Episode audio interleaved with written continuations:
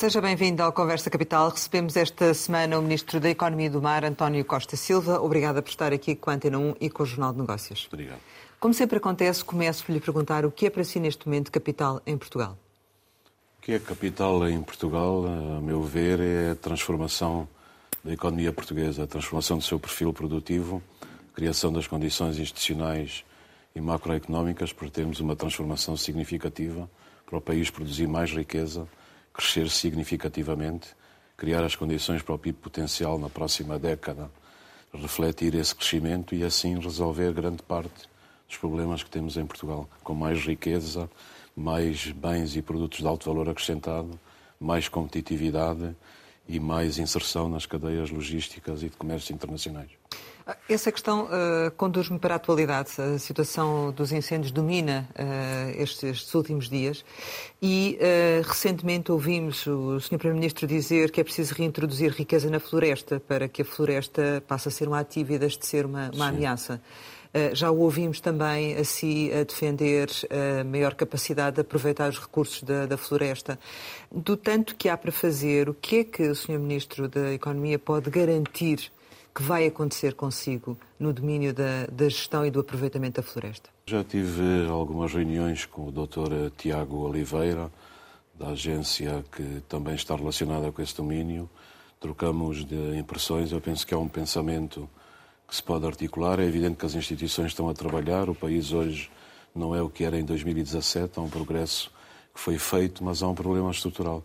Nós temos uma riqueza extraordinária no país. A nossa floresta cobre cerca de 30, 35% do território nacional, não, não tem monoculturas, portanto é uma floresta diversificada. As três maiores culturas são equilibradas, mas temos um problema relativamente à propriedade, temos uma, um parcelamento muito significativo do país, temos uma falta de capacidade crítica depois para atuar, para limpar a floresta e eu penso que só podemos resolver definitivamente o problema da floresta se tivermos um modelo económico que valorize os bens da floresta e a biomassa aí pode ser uma resposta extraordinária, porque o tratamento de resíduos eh, florestais pode ser muito significativo. Eu creio que o país, por ano, produz entre 7 a 8 milhões de toneladas de resíduos Mas, e nós exemplo... temos que encarar isso como um recurso. E se os resíduos forem valorizados, se os proprietários entenderem isso. E se conseguirmos disseminar algumas centrais de biomassa pelo, pelo país e que sejam e facilitar o acesso à biomassa e pagar menos para aceder à biomassa, Exatamente. por exemplo, não é? Exatamente. Tem que se ter os incentivos adequados para fazer funcionar o sistema. Agora não é inteligente, penso eu, gastar milhões, para não dizer bilhões de euros, ao longo de uma década, a atacar as consequências sem tentarmos trabalhar nas causas. E as causas termos uma floresta mais saudável, um modelo económico que funcione, a valorização da floresta. Mas vai criar esse modelo económico? É que, na verdade, é assim, os problemas estão identificados e já muito se tem falado ao longo destes anos sobre isso. E quando chega a esta altura, consecutivamente se fala sobre a questão da prevenção e da necessidade de valorizar, mas depois tudo se esquece. Vai avançar, por exemplo, um sistema logístico para aproveitamento energético da biomassa? Vai avançar esse modelo económico que fala em que termos? O que é que fará para a floresta? Para uma coisa, Rosário, quando eu preparei o, a visão estratégica em 2020, foi o documento que na altura o Sr. Primeiro-Ministro me pediu, a floresta está lá elencada, está tratada. Eu sei, por estão isso mesmo propostas soluções. Consigo, porque agora é ministro. Depois fiquei contente no que no PRR também está alguns itens relacionados com a floresta, provavelmente não são suficientes mas nós somos um país em que somos muito bons a identificar e a, e a diagnosticar os problemas e muito maus a implementar soluções. E, sobretudo, ao nível das políticas públicas, nós não temos ainda um sistema para aferir as políticas públicas que estão em execução qual é a qualidade dessas políticas, quais são os resultados, o que é que é necessário mudar. Mas agora o que é que é um bocadinho nas suas mãos, não é? Mas eu não posso fazer tudo, porque nas minhas costas repousa muita coisa e, portanto, vou ter que ter ajuda. Eu tenho ideias muito claras sobre essas áreas. São áreas que, me, que também não dependem exclusivamente de mim, mas eu tenho um excelente relacionamento com os meus colegas e eu estou aqui não é para fazer carreira, é para fazer serviço público. E, portanto, o que eu vou fazer é, dentro destas ideias, ver se há eh, vontade para as executar e ajudar a resolver um problema que é crónico no país. Agora, se pensarmos bem, se articularmos bem as políticas públicas, se tivermos um bom modelo de incentivos, nós podemos mudar o problema e virá-lo exatamente ao contrário daquilo que acontece hoje. Em relação às empresas que, que, têm vindo a ser afetadas pelos incêndios e aquelas que eventualmente possam vir a ser, esperamos que não, já foi pensado em algum tipo de apoio para que possa ser dado ou essa questão ainda não se equacionou?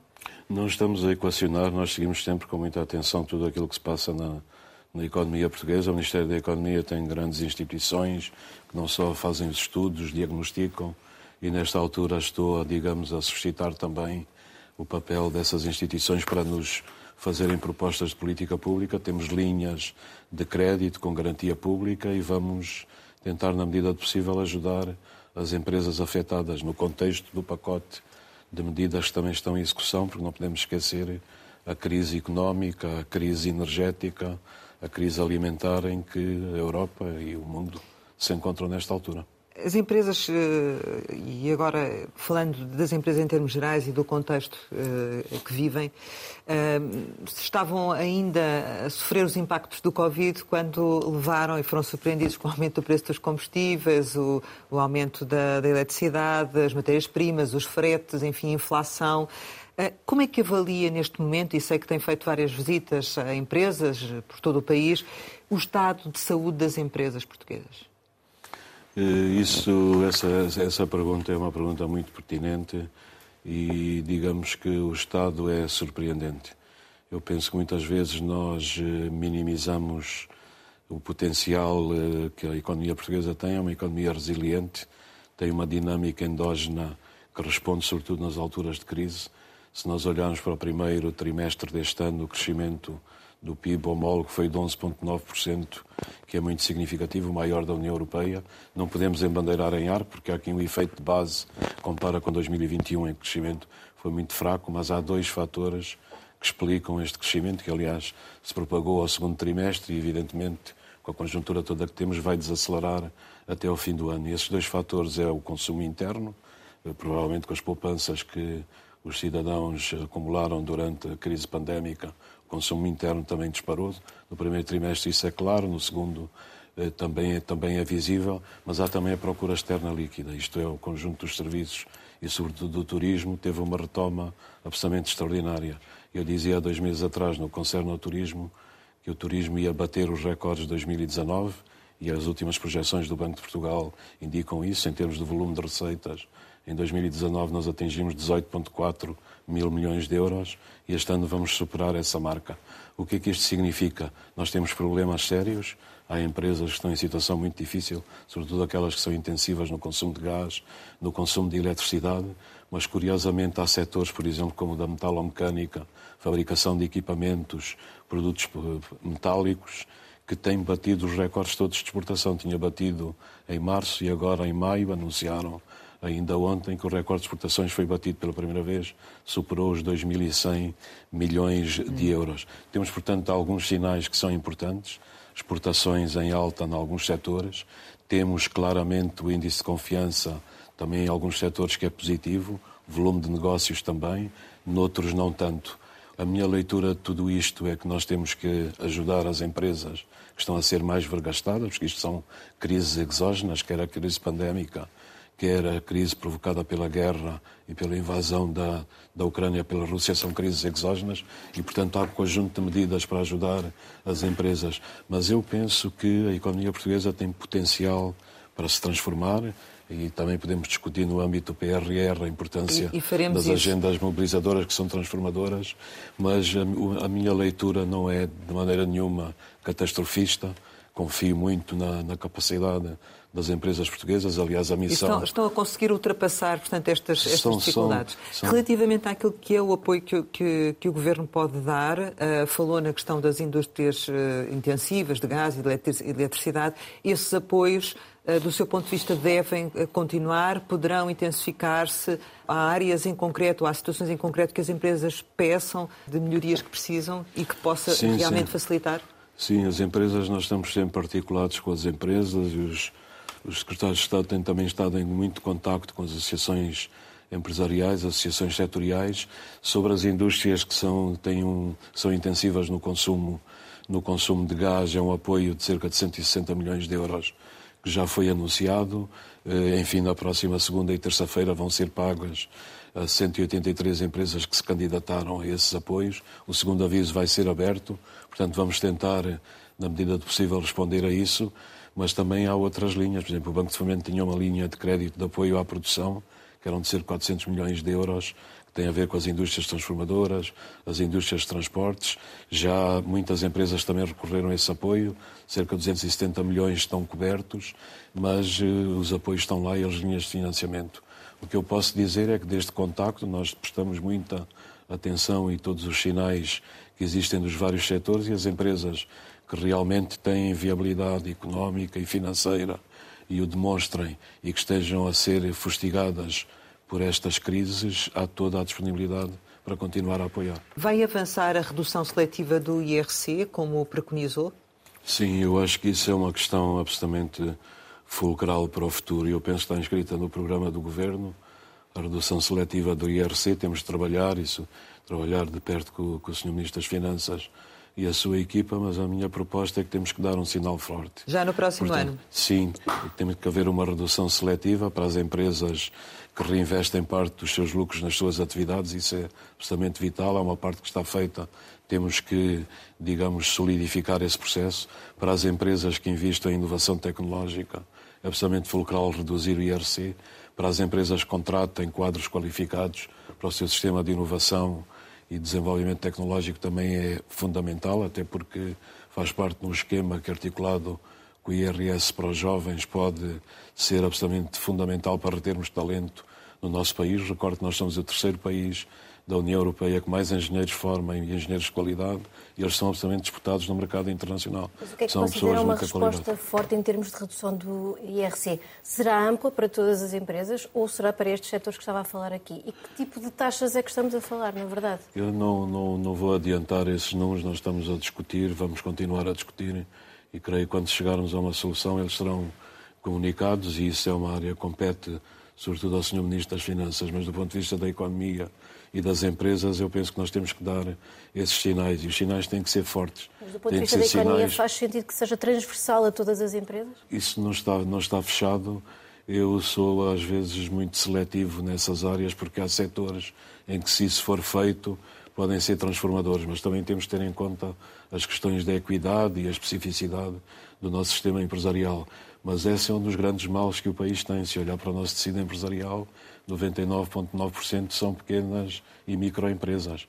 E nós, como costumo dizer, com todo o respeito pelas pequenas e médias empresas, são fundamentais, temos que as apoiar, mas não é com elas que vamos dar o salto tecnológico, o salto produtivo que o país precisa e a transformação de perfil produtivo da economia portuguesa. Portanto, precisam de ganhar escala, por isso que o Banco de Fomento tem também um programa que é o Consolidar, com cerca de 200 milhões de euros para estimular as fusões, as aquisições e a colaboração conjunta das empresas. O Governo tinha também prolongado a redução do imposto sobre produtos petrolíferos, aliás, até agosto. O que gostávamos de perceber era se uh, espera que este apoio se prolongue para além do mês de agosto, se sim, até quando, se poderá ser eh, definitivo em 2023. No fundo, uh, como é que olha para a aplicação deste, deste imposto e se vai ou não ser prolongado? Sim, eu penso que a parte dos combustíveis é um dos pacotes significativos que foi introduzido. Ele tem eh, quatro grandes componentes. Um tem a ver com os autovouchers, já cobrem cerca de 3 milhões de, de pessoas e, portanto, no cômputo geral, eh, penso que passa os 130 milhões de euros de apoio a esse nível. Há a redução do IRC em consonância com o IVA, há também um mecanismo da neutralidade fiscal. Eu acho que no conjunto nós estamos nesta altura para todos os consumidores a pagar nas bombas de gasolina cerca de 28 cêntimos a menos no gasóleo e 32 cêntimos a menos na gasolina. Portanto, é um pacote que é significativo. E, a meu ver, até a crise estar estabilizada, isto é, até os preços continuarem a ter o comportamento que têm, nós devemos manter esses apoios e reforçá-los. Sr. Ministro, a inflação, ao contrário daquilo que inicialmente se, se previa se dizia, eh, aparentemente veio para ficar. Portanto, não é apenas conjuntural. Este mês os valores uh, voltaram a, a subir. Claramente parece que não estamos aqui a conseguir lidar com a inflação e isto tem efeitos uh, muito complexos na economia. O que é que está a correr mal e o que é que tem que se fazer para ultrapassar este problema? A inflação é provocada sobretudo pelas interrupções nas cadeias de abastecimento internacionais, depois pelos efeitos da guerra e pela subida quer dos preços do petróleo, do gás e dos bens alimentares. Portanto, a esse nível nós tentamos divisar pacotes para conter, por um lado, os preços da eletricidade e do gás e, portanto, dar ajudas, mas claramente não é suficiente. Temos, temos que fazer mais. No entanto, do ponto de vista do governo, eu penso que nós olhamos muito para cinco variáveis que são cruciais. Porque a inflação não pode ser vista isolada das outras. A inflação, para mim, é a mais difícil das variáveis económicas com que temos que lidar. E nunca me esqueço da frase do antigo Presidente da Reserva Federal dos Estados Unidos, o Paul Volcker, que dizia um dia que a inflação é uma criatura que, se não tivermos cuidado, depois adquire vida por si própria e ainda é mais difícil de controlar. Portanto, qual é o ponto fundamental aqui? É olhar para estas cinco variáveis. O PIB, que tem tido um comportamento que pensamos que é interessante, e aliás, a projeção revelada ontem pela Comissão Europeia, crescimento de 6,5% este ano, é animadora e, portanto, é o maior crescimento na União Europeia e é evidente que o problema é depois de 2023 a seguir, em que a queda pode ser apreciável e temos que fazer tudo para, para evitar. Depois temos a questão da dívida pública, nós não podemos esquecer, estamos numa trajetória de consolidação orçamental que é muito importante. É evidente que há margens que se operam aí, nesta altura estamos a ver como é que as outras variáveis se vão desenvolver.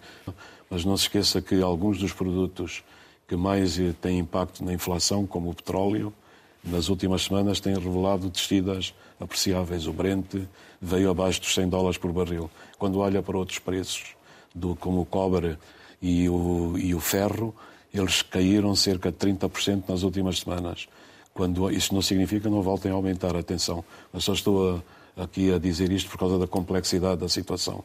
Quando olha para a madeira, os preços da madeira regressaram aos níveis pré-pandemia.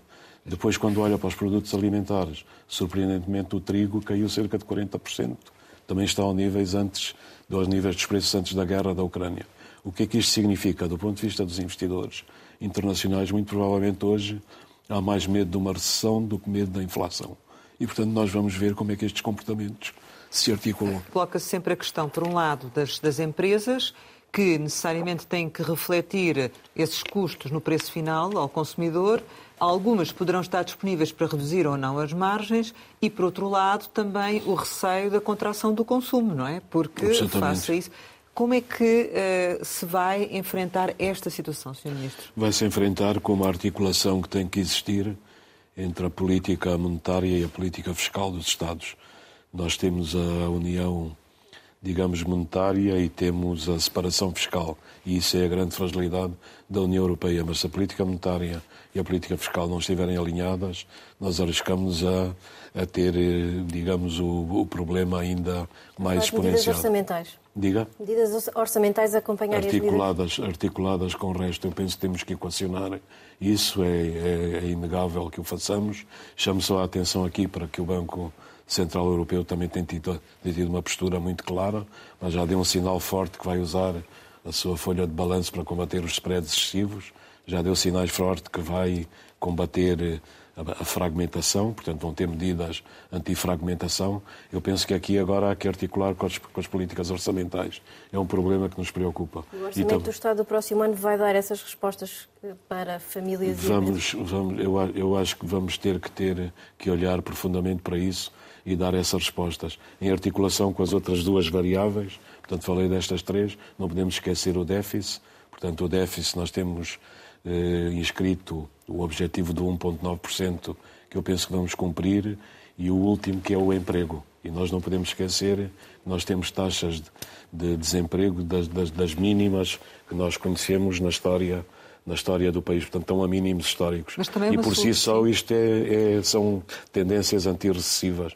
Portanto, o que, o que eu queria dizer aqui, temos de ter cautela, prudência, temos que adotar essas medidas, sincronizar a política orçamental com a política monetária europeia, ver medidas para combater a inflação e exponenciar aquilo que a nossa economia tem de mais forte. Uma das medidas que se pode também levar a efeito é aumentar os salários. Eh, e também o Primeiro-Ministro já veio a dizer que o salário médio deve aumentar. Para além disso, para o próximo ano há que acomodar ainda o aumento do salário mínimo.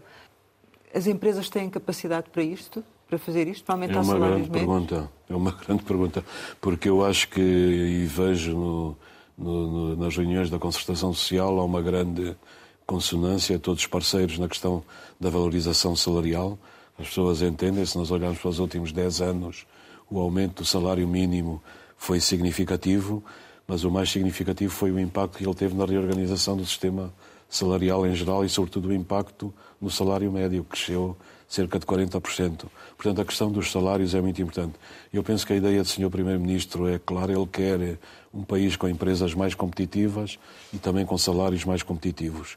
Agora, nós não podemos exigir às empresas aquilo que elas não podem, não podem pagar. Portanto, temos que criar condições para libertar as empresas de alguns constrangimentos. É por isso que as reduções do IRC seletivas são muito importantes e, e tudo o que possamos fazer do ponto de vista fiscal. É por isso que as medidas para combater a inflação, para dar mais suporte a todo o desenvolvimento das empresas são absolutamente crucial, são cruciais, mas nós também precisamos de salários mais competitivos. Portanto, não Senão se pode pedir perder... às empresas este aumento do salário médio sem dar nada em troca que lhes permita ganhar competitividade. É isso mesmo, é um pacote global que tem que ser articulado e que eu penso que é muito importante termos atenção para o futuro. E eu acho que estaremos em condições para o fazer, pelo menos na concertação social, estamos a tentar, no acordo da competitividade e dos rendimentos, ver como é que isso se vai, se vai propiciar.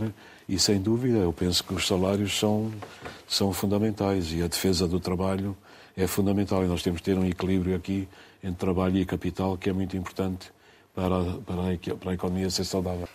Este crescimento eh, económico que referi há pouco de, de 6,5%, que é a previsão da Comissão Europeia, o que é que se deve fazer com este crescimento económico? Que aproveitamento é que se deve fazer deste momento, Sr. Ministro? O aproveitamento que se deve fazer é sempre, é como começamos o programa, é ligar tudo isto à transformação do perfil produtivo da economia portuguesa. Isso tem que Mas ser vamos feito. saber fazê-lo, porque a questão é essa, é que muitas vezes o Governo é criticado por não saber aproveitar determinados momentos, determinadas conjunturas. E esta é uma delas. Vai efetivamente aproveitar-se esse momento ou não? Não, não consigo ser futurologista, portanto, nós muitas vezes desperdiçamos as oportunidades e não sabemos fazer, fazer as coisas. Vamos tentar fazer o melhor possível. O que lhe posso dizer é que, do ponto de vista do Ministério da Economia, nós estamos a avançar com toda a velocidade possível na questão das agendas mobilizadoras. Nós não podemos esquecer que a crise política que o país viveu paralisou o país durante cinco ou seis meses e atrasou algum destes processos. Estamos a tentar recuperá-los. Espero, neste mês de julho, assinar todos os contratos que existem das 51 agendas mobilizadoras que foram aprovadas. Recordo que estas agendas mobilizadoras, pela primeira vez, tiveram uma resposta impressionante, não só das empresas, dos consórcios, do sistema científico e tecnológico. São agendas que são, estão preparadas para transformar a economia portuguesa, portanto, temos grandes, médias empresas envolvidas, temos setores que são absolutamente fundamentais para o futuro do país, que vão daqueles que mencionei, da metalomecânica, da, da, da, das indústrias transformadoras, dos transportes, da mobilidade, da energia, enfim, são respostas que podem ser que podem transfigurar a economia portuguesa e para mim é muito claro isso. Se nós fizermos mais do mesmo, não vamos sair da cepa torta. Se conseguimos transformar a economia e dar a liberdade às empresas, criar as condições para elas desenvolverem a sua atividade, criarem produtos e serviços de alto valor acrescentado, nós vamos mudar a situação do país. Antes de entrarmos com mais detalhe na questão das agendas mobilizadoras, deixe-me só fazer-lhe mais uma pergunta sobre o enquadramento económico e sobre as respostas que devem ser dadas. Foi dos primeiros a defender, eh, assim que tomou funções, que poderíamos pensar, avaliar a possibilidade de aplicar a chamada windfall tax, um imposto sobre os ganhos extraordinários das empresas. Agora temos Espanha aqui ao lado a fazê-lo, já tivemos o Ministro das Finanças também a dizer, não é um cenário totalmente afastável. Acha que é uma medida que, neste contexto, deve ser considerada? Sim, eu quando falei dela na primeira vez aqui há uns meses atrás, eh, fui crucificado por ter falado nesse, nesse tabu. Mas até pelo seu próprio governo, Sr. Ministro, que foi contestado, mas, não é? Mas eu não me importo. Eu na vida já tive muitas vezes razão antes do tempo. Sei que é muito difícil, mas depois hoje é com ironia que vejo países como a Espanha, como a Itália, e a Itália tem um primeiro-ministro que se chama Mário Draghi. Como o primeiro-ministro se chama Mário Draghi, já é uma medida que se deve considerar. a Grécia vai pelo mesmo caminho, o Reino Unido também tinha anunciado, a OCDE, enfim, a própria Comissão Europeia veio, portanto, postular essa medida. Toda a gente sabe que em tempos de grande crise nós temos que cartografar todas as soluções. Agora, quando, quando falei, e provavelmente fui imprudente em falar da maneira como falei, nós temos que ver a especificidade do nosso tecido produtivo e da importância também que as grandes empresas têm no país. E eu não concordo com este discurso com, que vejo muitas vezes em múltiplos setores da vida do país contra as grandes empresas. Nenhum país tem desenvolvimento económico, nem supera os seus constrangimentos sem as grandes empresas. Porque as grandes empresas são elas que agregam valor, condicionam as cadeias de valor, que têm de forma adjacente todo um conjunto de clusters e, portanto, elas são absolutamente cruciais. Agora, numa situação excepcional, se houver lucros, como e é o windfall taxes, significa isso mesmo, em que toda a sociedade está a ser penalizada pelos preços da energia, pela, pela, pela, pelas taxas de inflação, em que toda a gente está, digamos, a sofrer, é legítimo que aqueles que ganham de forma completamente extemporânea grandes proventos, que se tenha atenção também a isso e se estude esse problema. Portanto, a minha questão não é que vamos fazer, temos que estudar, equacionar e no pacote todo que vamos apresentar, sobretudo para o próximo Orçamento de Estado, ter tudo isso em consideração. E, portanto, temos que ter toda a atenção para depois não adotarmos uma medida que, digamos, o medicamento mata o doente. Mas, e de qualquer maneira, isso nunca será feito nas costas das empresas. Temos que falar, compreender, olhar para todos os setores e termos um conjunto de medidas que seja justo, equilibrado e funcional. Vamos então aqui ao PRR e também ao Portugal 2030, eh, cujo acordo de parceria foi assinado eh, recentemente. A Ministra Vieira da Silva disse que em relação ao anterior quadro comunitário há um aumento de eh, cerca de 90% dos apoios às empresas no conjunto do Portugal 2030 e do PRR. Isto é mesmo assim? Quer dizer, as contas, as contas que fiz dão entre o PRR e o PT 2030 cerca de 11 mil a 12 mil milhões de euros que são apoios diretos às empresas. Mas nós não podemos esquecer, por exemplo, na área da construção e em outras áreas, muitos dos produtos, dos projetos que forem realizados vão implicar compras em que as empresas também estão, estão envolvidas. E, muito sinceramente, nesta altura do, do campeonato, o que me preocupa não é tanto o volume, porque o volume vai ser apreciável, vai ser a nossa capacidade de execução. E a capacidade de execução como um todo é do país, é da administração pública, é do governo, é das empresas. Recorde só que o máximo que o país conseguiu executar de fundos estruturais nos anos melhores foi entre 2.500 a 3.000 milhões de euros. Nós vamos ter mais do dobro. Nós vamos ter a necessidade de articular o PRR com o PT 2030. Nós vamos ter que necessidade de assegurar a coerência estratégica de todas estas medidas. Nós vamos ter necessidade de assegurar que aquilo que estamos a fazer com o PRR é reforçado com o PT 2030 e exponenciado e não se torne redundante nem se desperdice em Até encaminhar alguns projetos, não é? Que Exatamente. não cabem no PRR para o 2030, não é? Exatamente. E chamo só a atenção que isto é muito difícil de fazer. E, portanto, a nível da administração pública, se mantivermos os mesmos sistemas, nós não vamos chegar lá. Nós temos que mudar o nosso sistema de gestão, o nosso sistema de decisão, o nosso sistema de aprovação dos projetos. Temos que ter, do ponto de vista do licenciamento, uma reforma muito profunda que está a ser preparada e, portanto, não é, não é crível que as empresas continuem, quando apresentam os seus projetos, a interagir com seis, sete, oito organismos da administração pública que são muito orientados para pareceres, depois não decidem ou levam um ano, um ano e meio para é decidir. Isso não pode. Eu penso que essa reforma já, já foi anunciada pelo, pelo, pelo Sr. Primeiro-Ministro logo no discurso da, da, tomada de posse do governo, penso eu. Portanto, ele encarregou uma equipa que está a trabalhar nessa área, que, é, que, que conhece bem, e eu espero que as medidas sejam anunciadas em breve. Eu, para mim, isso é uma questão absolutamente fundamental. Não podemos esquecer que o PRR tem a reforma da justiça, para tornar a justiça, sobretudo económica, e fiscal mas, mas, mais expedita é e mais. Se é preciso fazer tudo isso uh, para concretizar aquilo que está previsto no PRR, então claramente que a execução do PRR se vai atrasar. Aliás, já está um bocadinho atrasada, não é? Ou não? Quer dizer, eu não tenho a gestão do PRR nem do PT 2030. Mas... Portanto, daquilo que eu tenho, tenho visto e que os responsáveis têm dito, do PRR cerca de 60% da dotação orçamental já está no terreno, através dos avisos, dos concursos públicos. e as coisas estão a andar. Provavelmente o problema que vamos ter é com a inflação e o aumento do custo da, do, do, do custo das matérias-primas em muitos dos setores, as verbas que estão alocadas, depois de se, serem desadequadas para o conjunto de projetos que se querem implementar. Há previsão de haver reforços dessas verbas ou o que é que está a ser pensado? Eu penso que há uma discussão, inclusive com a Comissão Europeia, muito profunda sobre todo este processo. Eh, a Comissão Europeia continua a manter que os prazos têm que ser aqueles e têm que ser verificados.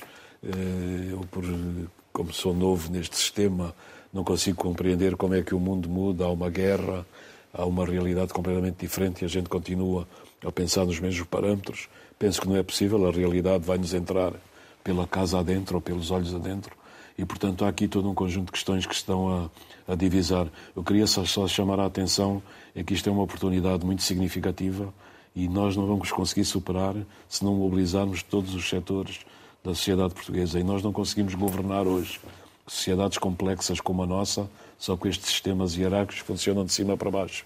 Têm que funcionar também de baixo para cima, com as plataformas das empresas, dos cidadãos, as plataformas da academia, e elas hoje estão muito mobilizadas. E penso que a descentralização do país, com a importância que os próprios órgãos regionais e as regiões autónomas têm, se nós divisarmos aqui uma maneira de executar estes mas, planos Ministro, de forma descentralizada, será bem. Eu, eu, insisto nisto. Os empresários podem contar com, consigo para convencer os seus colegas de governo dessas necessidades, de coisas que não estão nas suas mãos? Uh, repare, eu, escrevi tudo isto no meu documento da visão sim, estratégica. É que agora o Portanto, o meu pensamento não, não é? Sim, Pronto. sim, mas e, eu, portanto, luto, eu sou a mesma pessoa. Uh... E eu digo aquilo que penso, luto por aquilo que escrevi e está a até ao fim. por isso no, Luto no, todos no, os dias. No, governo? Luto todos os dias por isso. Todos os dias, de manhã, à tarde e à noite. O Sr. Ministro tinha dito que uh, queria completar a venda da FASEC uh, portuguesa à DST SGPS até ao final de junho, mas isso ainda não aconteceu. Porquê?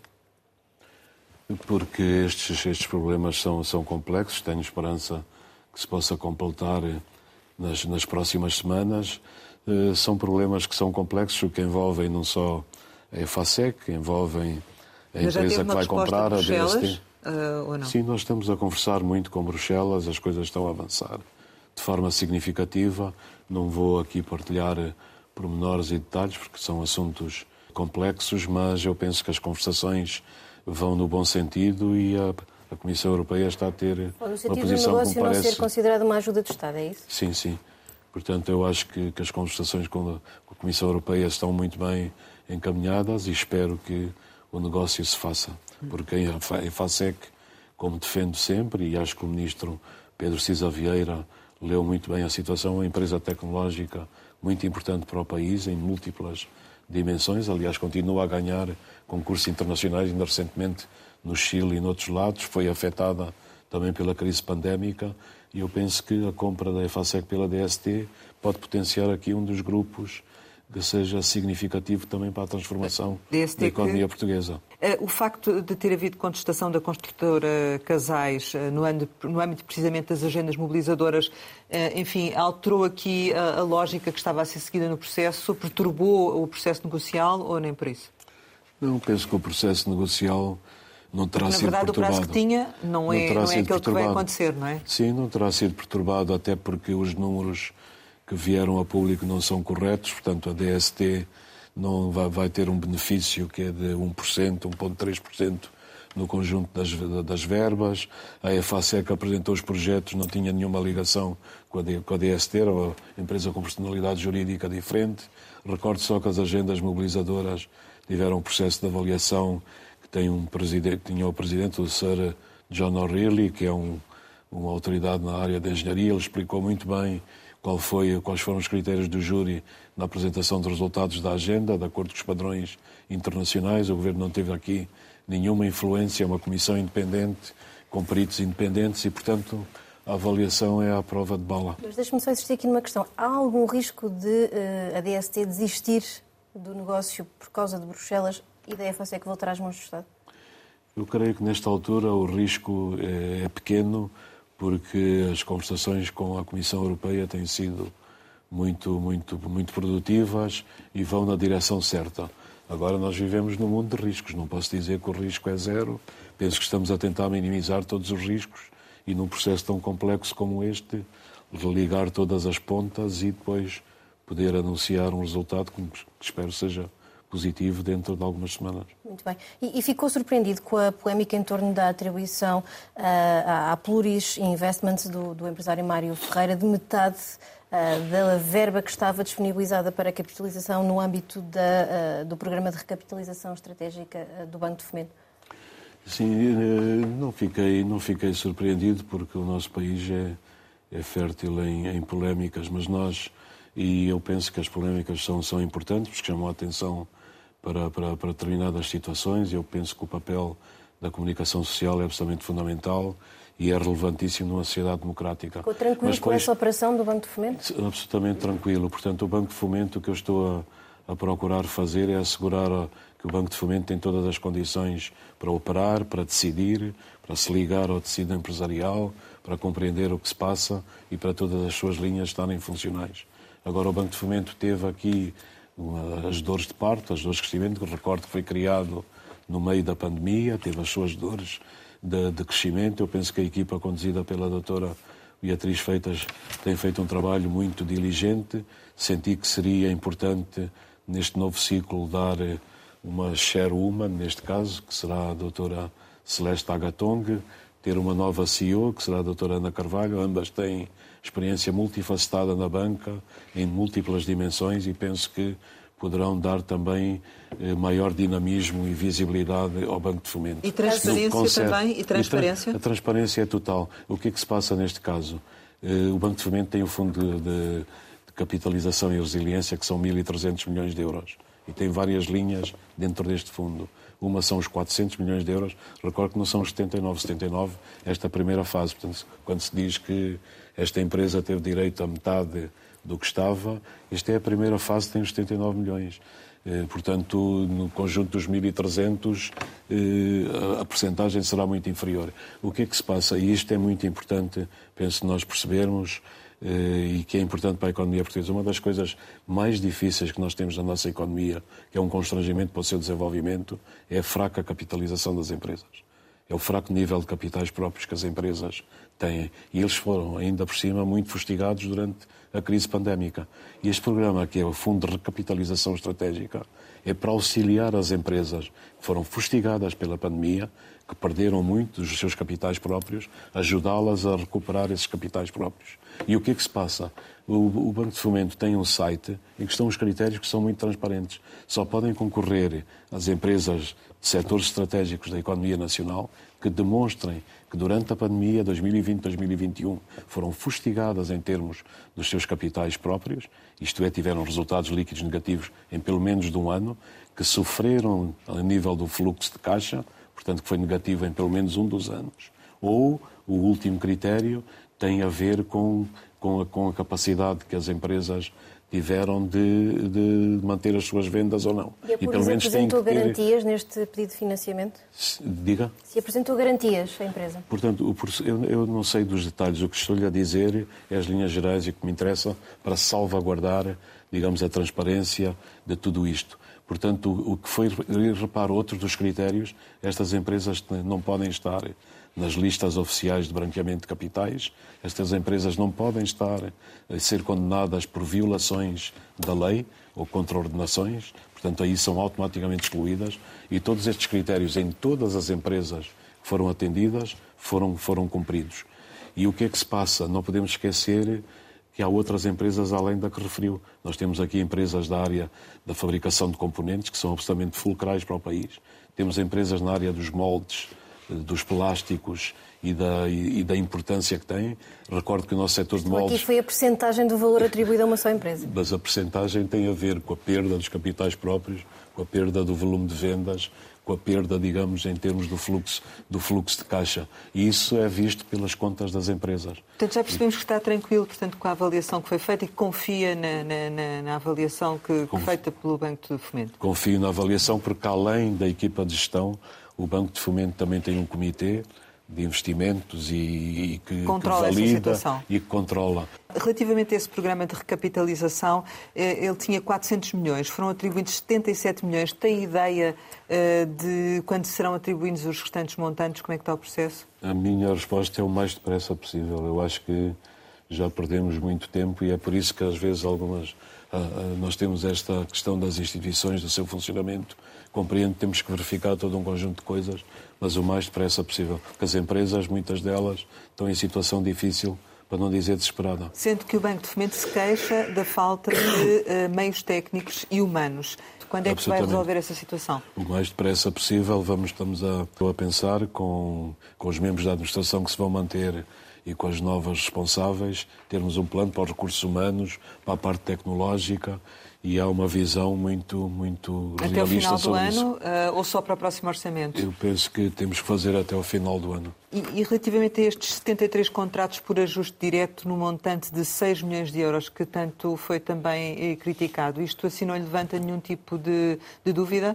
Repare, eu quando cheguei isso já tinha sido executado, pedi explicações e, e pronto, é, mas são situações que, evidentemente, acompanho também com preocupação. Já referiu a importância do turismo e tinha dito antes que a conectividade aérea é uma das eh, áreas com maior impacto no desempenho da economia. Que dano é que está a provocar à economia o facto de ainda não termos um novo aeroporto, nem uma decisão em torno de um novo aeroporto? É um, é dano, é um dano grande, é um dano enorme, porque nós não podemos converter-nos no país da indecisão e andamos há 50 anos a discutir a questão do do, do aeroporto, que é absolutamente indispensável. Aliás, todos os estudos indicam isso que referiu e que eu tenho procurado sempre, eh, digamos, salientar, que é a conectividade aérea das variáveis que mais impacto tem no, na performance da economia portuguesa e não é só pelo turismo, é pelo conjunto da economia, por tudo, por, para, para todos os setores e, portanto, é absolutamente vital